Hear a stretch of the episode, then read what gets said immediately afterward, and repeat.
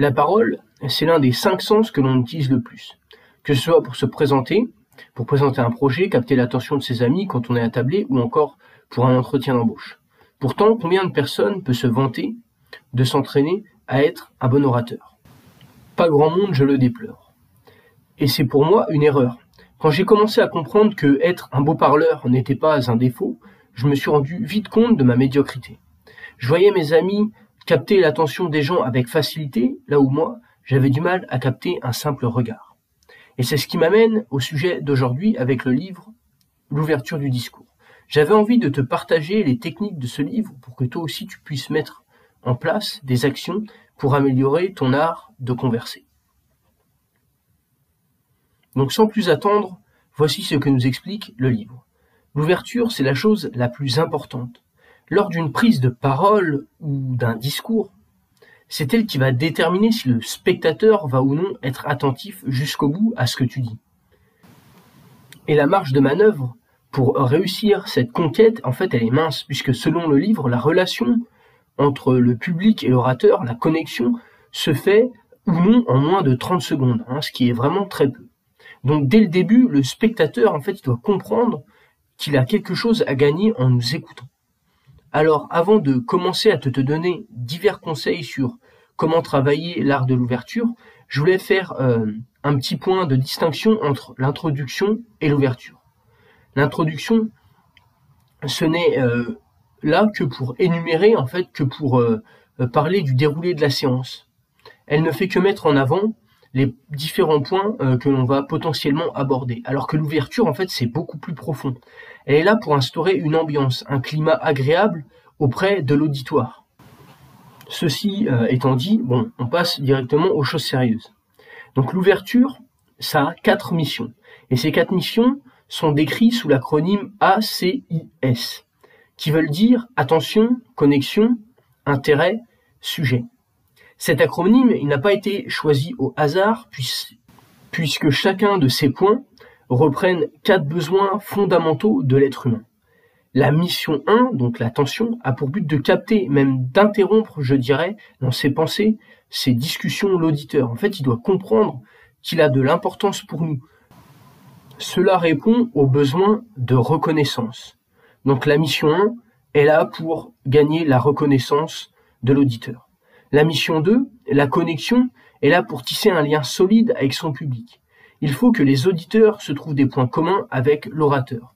Celui-ci doit donc impérativement faire transparaître des ressemblances avec le public.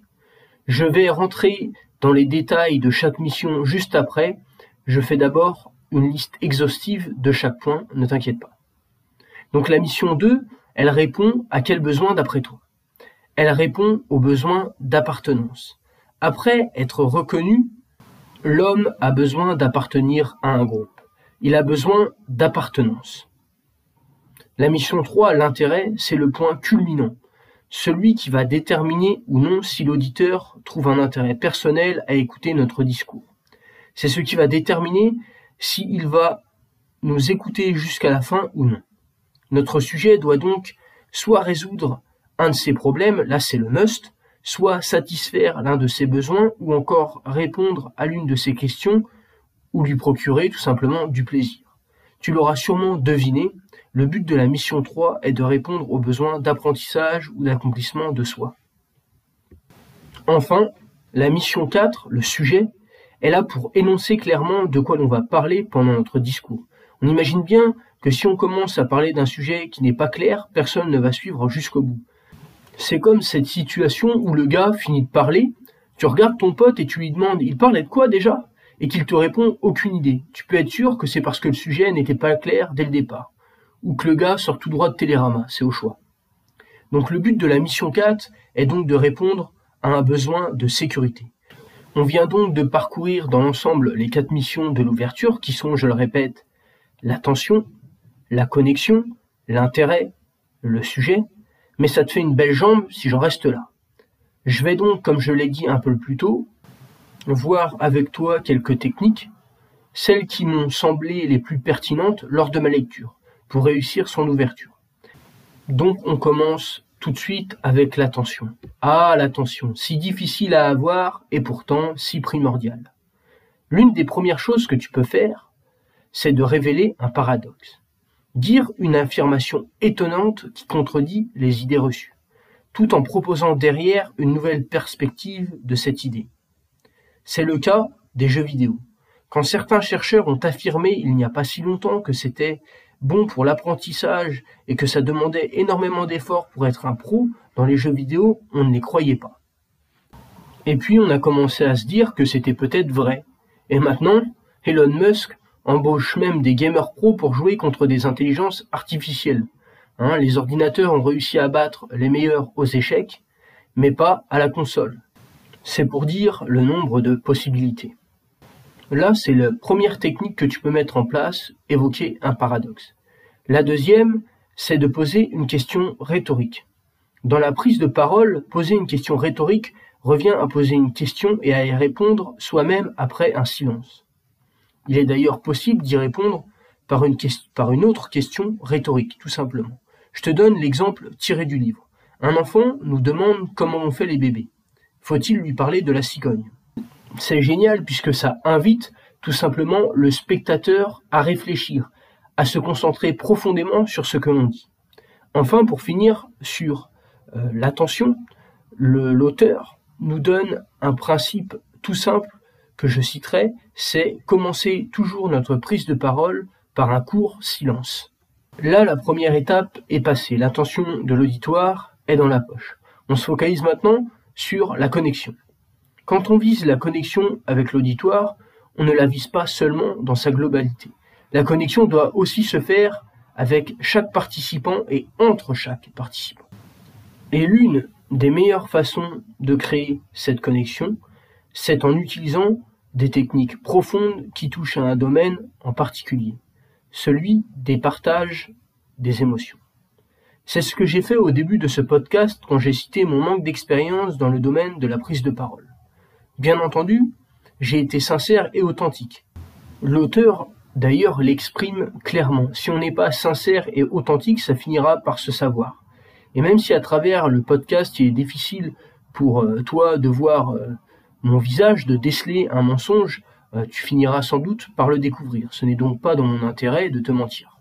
Bref, tu l'auras compris, l'une des premières façons de créer la connexion est de partager ses émotions sur le sujet. Mais il y a d'autres possibilités, comme dire quelques mots dans la langue du pays où l'on se trouve. Si tu as la chance de voyager, de communiquer avec des personnes qui parlent d'une autre langue, ou même de faire des conférences prestigieuses dans un autre pays, tu peux commencer par cela. Tu peux aussi mentionner la qualité des personnes présentées. Hein, c'est souvent euh, ce que font les euh, humoristes quand ils arrivent dans un pays. Ah tiens les Belges, ah tiens les Normands, ah tiens ceci. Voilà, ils aiment euh, mentionner la qualité du public. Après, on n'a pas forcément pour objectif de faire un sketch humoristique. Tu peux donc citer le principal problème auquel ton audience fait face. Il faut déjà bien connaître son audience, bien entendu.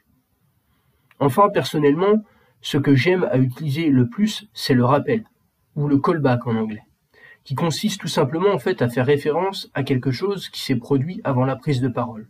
Tu peux par exemple féliciter la prestation de l'orateur précédent. Cela laisse transparaître une souplesse d'esprit et une bonne faculté d'observation. Yes, la connexion est faite. Déjà 2 sur 4 de valider. Allez, il nous en reste deux. Il nous faut maintenant éveiller l'intérêt de notre public. Et c'est primordial pour réussir à vendre son message. Et rien de mieux que de raconter une histoire, voire même une petite démonstration de qualité pour avoir les yeux rivés sur nous. On y rajoute avec ça un petit support visuel si possible, avec un constat qui permet de poser le cadre, et nous voilà déjà fin prêt à passer à la dernière mission, le sujet. Donc comme je l'ai dit en début de podcast, avoir un sujet clair et précis permet de rassurer le spectateur sur le déroulé de l'intervention. Utiliser des statistiques par exemple permet de servir de preuve sur ce que nous prévoyons de développer, et de plus, elle nous apporte une autorité. Mais parce que les chiffres peuvent être barbants, voici quelques conseils pour les rendre plus attrayants. 1. Mettre ces statistiques en perspective avec d'autres, ou les comparer avec des données familières. 2. Privilégier une statistique de qualité plutôt que d'en utiliser plusieurs. Et trois, présenter des statistiques qui sont le plus alignées possible avec notre objectif et notre message. Hein, si ça n'a aucun rapport, si on fait des statistiques sur des boîtes de céréales alors qu'on parle de cosmétiques, on va passer pour un débile profond. Et bon, parce que juste utiliser des statistiques, ça fait peu, tu peux aussi donner une définition, dire une citation, ou encore livrer quelques points sur euh, ce que tu envisages d'évoquer. Donner une définition, ça permet de communiquer une information sans risque de malentendu. Dire une citation, ça permet d'apporter de l'autorité, ce qui fait toujours plaisir. Et enfin, livrer quelques points que nous envisageons d'évoquer, sans pour autant bien sûr délivrer tout le plan sur tout ce que tu utilises un storytelling, est une bonne chose pour donner de la structure et de maintenir le public en haleine. Là, grosso modo, je viens de te citer euh, différentes techniques que tu peux mettre en place pour réussir ton ouverture. Mais parce que sinon, ce serait pas drôle, voici maintenant les erreurs qu'il ne faut pas faire lors de ta prise de parole en public. 1. Redonner le titre. C'est une perte de temps que de redire ce que le public connaît déjà. 2. Dire bonjour. Oui, ça peut paraître contre-intuitif, mais dire bonjour est une perte de temps. Il vaut mieux directement rentrer dans le vif du sujet.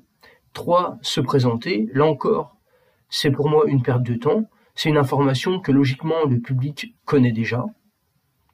4. S'excuser. Cela fait perdre en autorité et attire par ailleurs l'attention du public sur un détail auquel il n'aurait pas forcément fait attention. Et enfin, en 5 et en 6, on a démarré en trompe et mentionné la préparation derrière la présentation. Commencer à parler avant même d'être au centre risque de ne pas être bien entendu et de manquer de clarté. Hein, essayer de comprendre un type qui marmonne dans sa barbe, c'est chiant. Et commencer à s'exprimer sur le fait de vouloir dire telle ou telle chose, mais en fait non, puis je voulais aborder ah, aussi le sujet de, ah c'est chiant et en plus on en perd en crédibilité. Là encore, je n'ai pas cité toutes les erreurs qu'il est possible de faire dans une prise de parole tellement il y en a, mais ça te laisse une petite liste exhaustive sur ce que tu ne peux et sur ce que tu ne dois pardon, pas faire. J'espère en tout cas que ces techniques vont te permettre de devenir un grand orateur. Surtout, n'hésite pas à les essayer même dans une conversation banale avec tes amis. Ah tiens, je me rappelle de ça, je vais essayer, voir ce que ça donne. Et si tu veux même aller plus loin, je t'invite à lire le livre en entier L'art de l'ouverture de Eric Bas, qui nous donne de plus beaucoup de ressources pour s'entraîner, euh, comme des conférences, des articles et même des exercices.